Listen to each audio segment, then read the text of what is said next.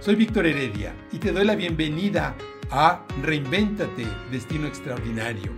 Este es un espacio que busca inspirarnos a reinventarnos, sí, a crear la mejor versión de nosotros mismos a partir de lo mejor de nosotros mismos.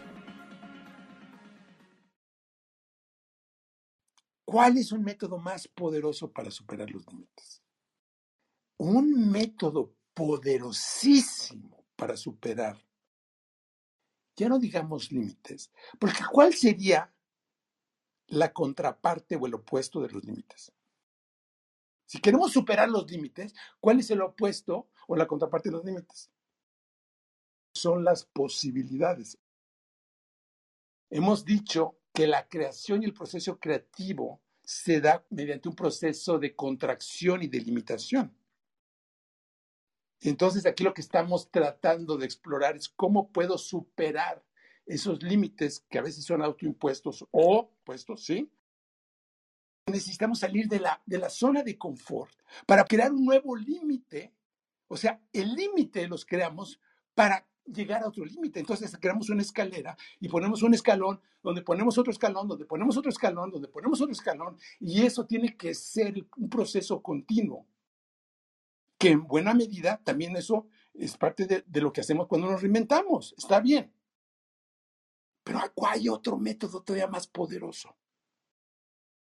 Ese método es el de las posibilidades infinitas. Cuando nosotros hacemos una pregunta poderosa que nos permite abrirnos a una posibilidad más allá de lo que creemos que es factible, entonces suceden cosas increíbles. ¿Y esa pregunta cuál es? La pregunta es, ¿qué pasaría si? El chiste de esa pregunta es que yo tengo que estar en otro estado de conciencia. Tengo que irme a ese estado de conciencia donde mi perspectiva, pero sobre todo mi estado de vibración, esté en otro nivel. Y desde ese nivel, yo me abro a una posibilidad y hago esa pregunta. Y esto va más allá de la mente. Esto va más allá de crear metas. Solo el 3% de la población en el mundo hace metas y las cumple. 3% hace metas y las cumple. ¿Por qué? Porque no tiene el poder personal de impecabilidad con su palabra, que es lo que hemos estado explorando, de poder cumplir sus metas, que coincide con el pequeño porcentaje que detenta la riqueza. Es, es un porcentaje muy pequeño, porque requiere de una enorme disciplina interior y exterior también para ir cumpliendo sucesivamente metas. ¿Qué es lo que hace en el fondo la meditación real? La meditación no es para que escapes del mundo. La meditación es para que veas el mundo como es. Porque nuestra visión física se limita a una perspectiva que depende de ti. Es lo que vimos con la teoría de la relatividad especial. Einstein demostró que la realidad no es objetiva, la realidad depende del observador.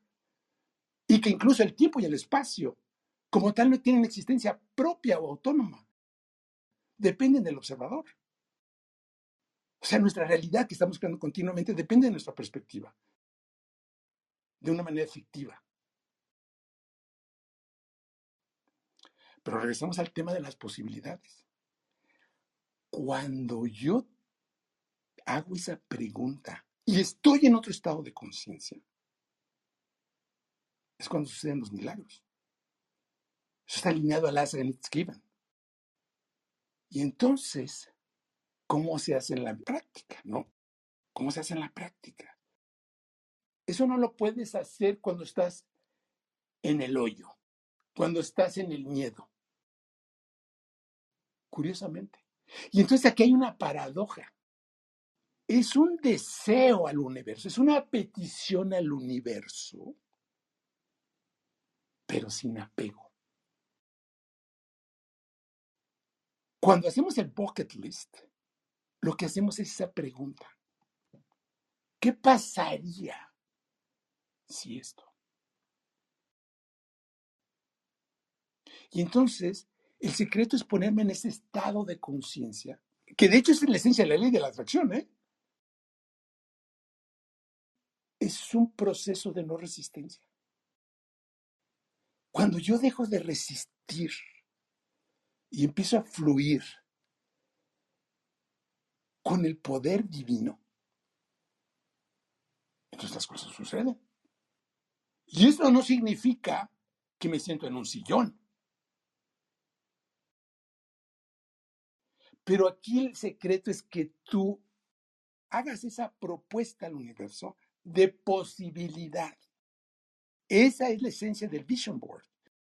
El Vision Board es una herramienta donde tú recortas imágenes, creas una visión de tu vida y te abres a posibilidades.